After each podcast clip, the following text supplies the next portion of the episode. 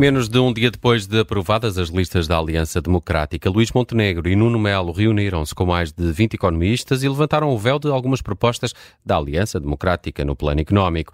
Vamos olhar para elas com um dos economistas que fez parte desse encontro, António Nogueira Leite vai hoje direto ao assunto, aqui com a Judite França, o Bruno Vieira Amaral e a Vanessa Cruz. Redução do IRS e do IRC, uma proposta antiga de contar com as PPP na saúde e com os contratos de associação nas escolas, exemplos destas medidas eh, que uh, Luís Montenegro acabou por eh, anunciar hoje, depois desse encontro. António Nogueira Leite, bem-vindo à Rádio Observador e ao Direto ao Assunto. Obrigada por ter aceitado o nosso convite. Luís Montenegro defende que são propostas realistas e que não vão penalizar as contas públicas. Eh, são propostas eh, já eh, quantificadas, é o que lhe pergunto, e em que é que o, P, em que, em que é que o PSD se difere da iniciativa liberal, tendo em conta que há aqui propostas que são semelhantes? Uh, boa tarde. Uh, bom, de facto, hoje, e foi, enfim, depois foram anunciadas ou foram referidas pelo líder do PSD uh, líder da AD algumas dessas, dessas medidas e, portanto, é sobre elas que eu acho que poderei falar.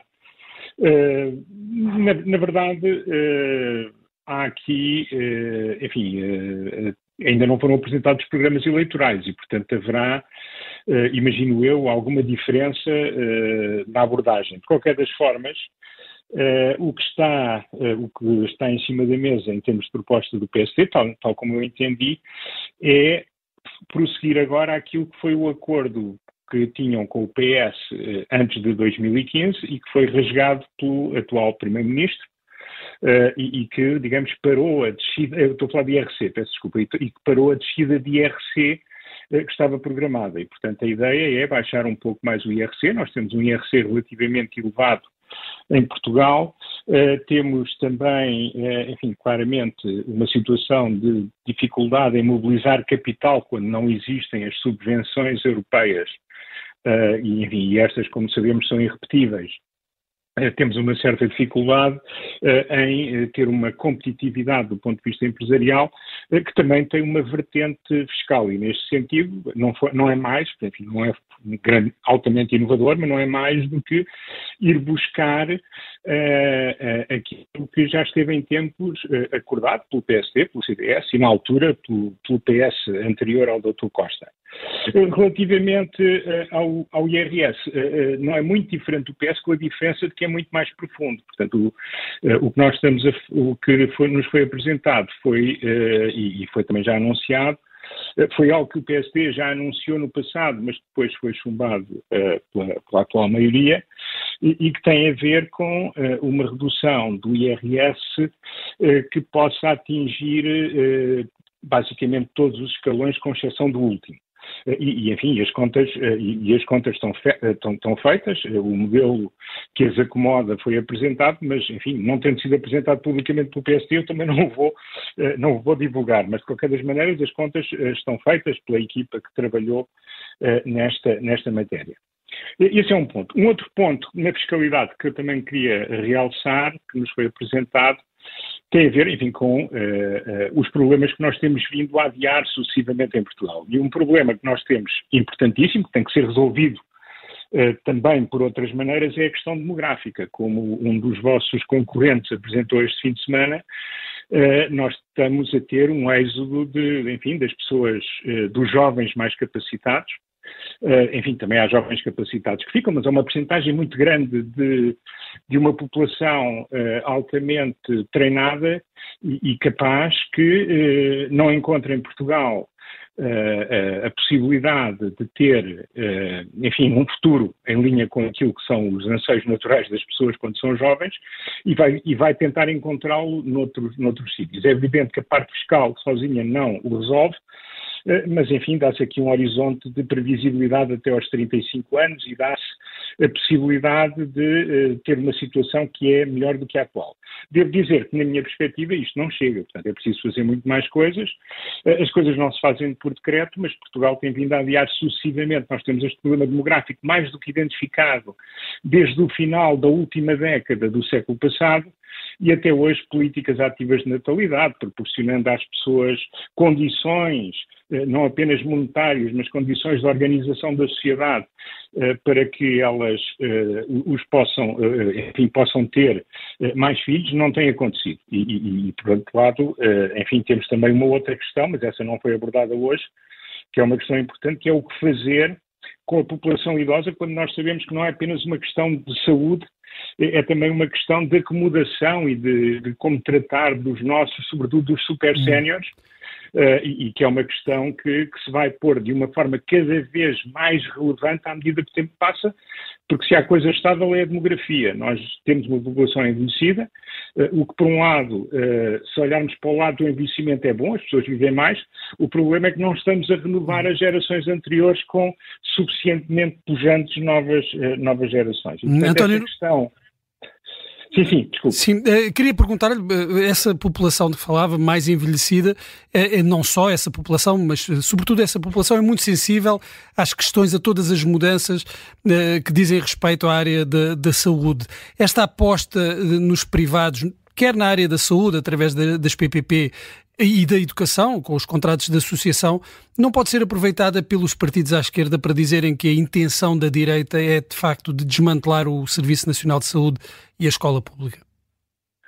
É, claro que sim, é a retórica do costume, mas o que é facto é que o PS conseguiu fazer mais mal ao Sistema Nacional de Saúde nos últimos oito anos do que eu me lembro desde que ele começou uh, no final dos anos 70 e início dos anos 80. Uh, eh, e o que nós verificamos é que uh, não há privados no Sistema Nacional de Saúde, mas contratam-se médicos que são trabalhadores independentes e, portanto, privados, a, a, a, três, quatro, cinco vezes o preço, o, o custo de um médico de, do SNS e, portanto, há muitas entidades privadas que estão uh, já no, no Serviço Nacional de Saúde. E o que é facto é que há claramente problemas de gestão. O PSD não disse que é preciso substituir o SNS, pelo menos naquilo que nos foi dito, não é substituir o SNS pelo setor privado, é gerir o Serviço Nacional de Saúde, Uh, em, em, em, consonância com o setor social e com o setor privado. Eventualmente mais algumas PPPs, aliás, as que existiram, ninguém falou numa, pelo menos não nos falaram,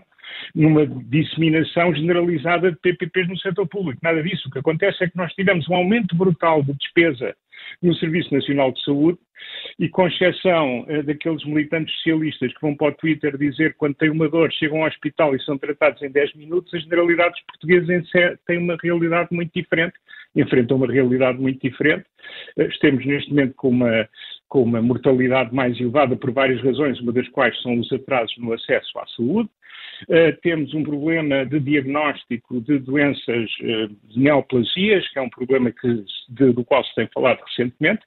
E, enfim, todo o dinheiro que se atirou para o Sistema Nacional, para o Serviço Nacional de Saúde não resultou num Serviço Nacional de Saúde em que os médicos estejam satisfeitos, os outros profissionais estejam realizados e os, uh, e, os utentes estejam satisfeitos. E, portanto, a ideia não é acabar com o SNS, é gerir todo um sistema que nós já temos eh, e, e, tentar dessa forma prestar um melhor serviço aos portugueses. Eh, quer dizer, o PS e a esquerda podem fazer uh, uh, os atos de contrição, podem fazer as proclamações que quiserem, mas o que é facto é que o sistema de saúde funciona pior. O sistema de educação é a mesma coisa. O que nós temos neste momento é que os professores sentem-se maltratados, as escolas não funcionam adequadamente, faltam 35 mil professores uh, nos próximos, até ao final da década, e o que é facto é que acontece uma coisa que nunca aconteceu, que é ter no centro das grandes cidades, Lisboa e Porto, escolas de referência em que, em que, os alunos não têm cadeiras fundamentais durante uma parte substancial do ano, em alguns casos durante a totalidade do ano. Portanto, uhum. temos que usar os vários recursos para dar ao conjunto das pessoas uh, um, um, serviço, uh, um, um, serviço melhor, que seja uma correspondente adequada uh, ao aumento da carga fiscal que tivemos. Nós estamos todos a pagar mais impostos e os serviços públicos fundamentais estão-se a degradar. É preciso e por falar alguma nisso, coisa. Por falar nisso, António Nogueira Leite, aquilo que Luís Montenegro hoje promete são menos impostos e melhores serviços públicos. Não acho que, enfim, não, não acho que seja difícil. Uh, eu não me lembro de ter os serviços eu já nem falo dos outros, já nem falo das pessoas que não conseguem fazer nada eh, em termos do serviço que é prestado nas conservatórias, por exemplo, que é uma área que praticamente deixou de funcionar, as pessoas que não conseguem ter reuniões presenciais com a autoridade tributária. Quer dizer, o, o sistema público, uh, ao não ter sido gerido, e, em alguns casos, ao ter funcionários desmotivados por carreiras que estão mal desenhadas e também pela quebra, enfim, que se falou muito vagamente, porque rapidamente tudo isso entrou na nebulosa da comunicação política do Partido Socialista e do Governo, uh, os funcionários públicos, uh, com exceção dos que ganham menos, tiveram uma perda de rendimento real de 2020 para agora. Eh, e, Mas aí portanto, são as contas eh, públicas não, que podem ficar, uh, enfim, que podem ser não, penalizadas. As, as contas públicas estão penalizadas porque o PS não sabe gerir, porque o governo do PS meteu mais 50% ou mais 40% no Serviço Nacional de Saúde e presta um serviço pior. A questão é muito simples. Como é que com uma população uh, da mesma dimensão eu gasto mais 50% e tenho as coisas a funcionar pior? É porque não soube gerir e, portanto, não sabe gerir. Os recursos podem ser muito melhor geridos. E nós temos a obrigação de exigir, e, e quem gera tem a obrigação de dar, uh, aquilo que os anglo-saxões chamam value for money. Nós pagamos muitos impostos, temos, temos, estamos, sempre a, estamos sempre a dizer que na Dinamarca ou que na, ou que na Noruega ou que na Suécia ainda há cargas fiscais mais elevadas. O esforço fiscal é outra história, mas enfim, vamos assumir que esse é o facto. Mas se, se, os noruegueses, ou os dinamarqueses, ou os alemães, ou os franceses tivessem a qualidade de serviços públicos Portugal tem neste momento, uh, onde até os portugueses de há 20 anos ficariam surpreendidos com a fraca qualidade que têm neste momento. Portanto, alguma coisa tem que ser feita. Não me parece que seja absolutamente nada extraordinário. E para já o que o eh, PSD faz, é, ou fez, foi juntar estes mais de 20 economistas e ex-ministros das Finanças numa sala. Pergunto-lhe, até porque não é todos os dias que temos tantas pessoas qualificadas juntas a discutir o plano económico económico para, para o país. Houve consenso neste, neste encontro, foram mais de três horas. Há consenso quanto ao rumo e as prioridades económicas que o PSD deve seguir? Eu penso que sim. Eu, penso que, enfim, cada, cada pessoa abordou o seu ângulo, eu abordei aqueles que achei mais relevantes, outros colegas abordaram outros, mas no fim houve um consenso grande nestas matérias e julgo que, enfim, podem-lhes perguntar um a um, mas uh, eu julgo que naquilo que foi dito como resumo no fim da reunião uh, corresponde, enfim, adequadamente àquilo que foi uh, o que as várias pessoas disseram.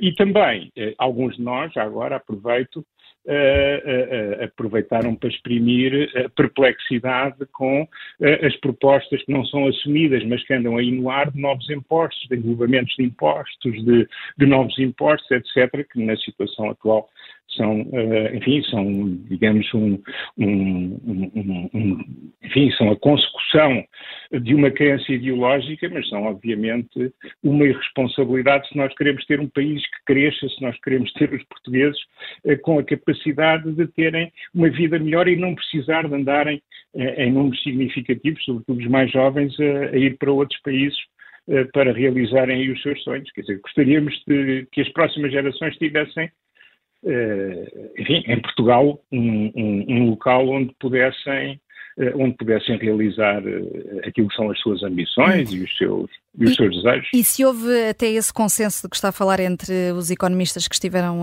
estes mais de 20 economistas, os líderes da AD pareceram receptivos a essas ideias?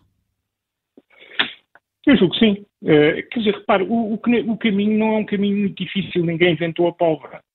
Uh, o que acontece é que nós temos vivido em Portugal, uh, enfim, com a erupção dos comentadores generalistas que falam em todo lado e que papagaiam muito mais, uh, enfim, mensagens políticas sob a capa do comentariado, quando nós falamos com os profissionais, nós verificamos que há um relativo consenso sobre aquilo que deve ser feito e aquilo que não deve ser feito. Agora, nós eh, temos um processo de intermediação da opinião eh, que, gera, eh, que gera a ideia de que eh, há muitos caminhos viáveis. Não, não há muitos caminhos viáveis. Há, há boas políticas e há más políticas. E também existe esse consenso em relação, também existe esse consenso em relação aos setores da economia que devem ter mais atenção de um futuro governo da direita? devemos criar condições para que a economia cresça. Aliás, a ideia de escolher eh, de escolher setores é uma ideia que nunca deu grandes resultados. Uh, podemos, enfim, uh, já agora, já que experimentámos com tanta coisa, podemos também querer, como sociedade, experimentar fazer mais outra coisa que geralmente dá maus resultados, a ver se em Portugal dá bons resultados. Uh, mas, enfim, eu acho que isso é uma posição quase de masoquismo político e, portanto, ninguém, ninguém esteve muito virada para aí. Agora, o que me parece claro é que há um conjunto de condições de funcionamento da economia em que há muito trabalho para fazer e, sobretudo, há eh, uma, temos uma, uma, uma, uma, ação política muito centrada apenas nos mais, nos mais velhos, que devem ser, obviamente, eu já estou a chegar a esse grupo, que devem ser uh, tratados de forma adequada e, e, enfim, que não devem ser surpreendidos, que devem, eh, que devem merecer toda a atenção em função do que fizeram no passado, mas nós não podemos é esquecer os mais novos, porque se continuarmos a esquecer os mais novos, deixar de ter os meios para cuidar dos mais velhos. Uhum. E isto é um ponto que foi absolutamente consensual, porque são as pessoas que estão em idade de trabalhar as que geram a riqueza para que nós possamos depois uh, distribuir por aqueles que ou não conseguem, mesmo na idade, uh, enfim, produtiva, ou que já, já tiveram o seu contributo e, portanto, estão na altura de receber da sociedade aquilo que contribuíram para a sociedade no passado. António Nogueira Leite, só para terminar, estaria disponível para entregar, integrar um governo da AD? Eu já não estava em 2011, quer dizer, é, é quase deselegante, mas de facto a minha vida é completamente diferente. Noutro sentido, eu não tenho intervenção política para além eh, de pontualmente poder dar a minha opinião, poder contribuir.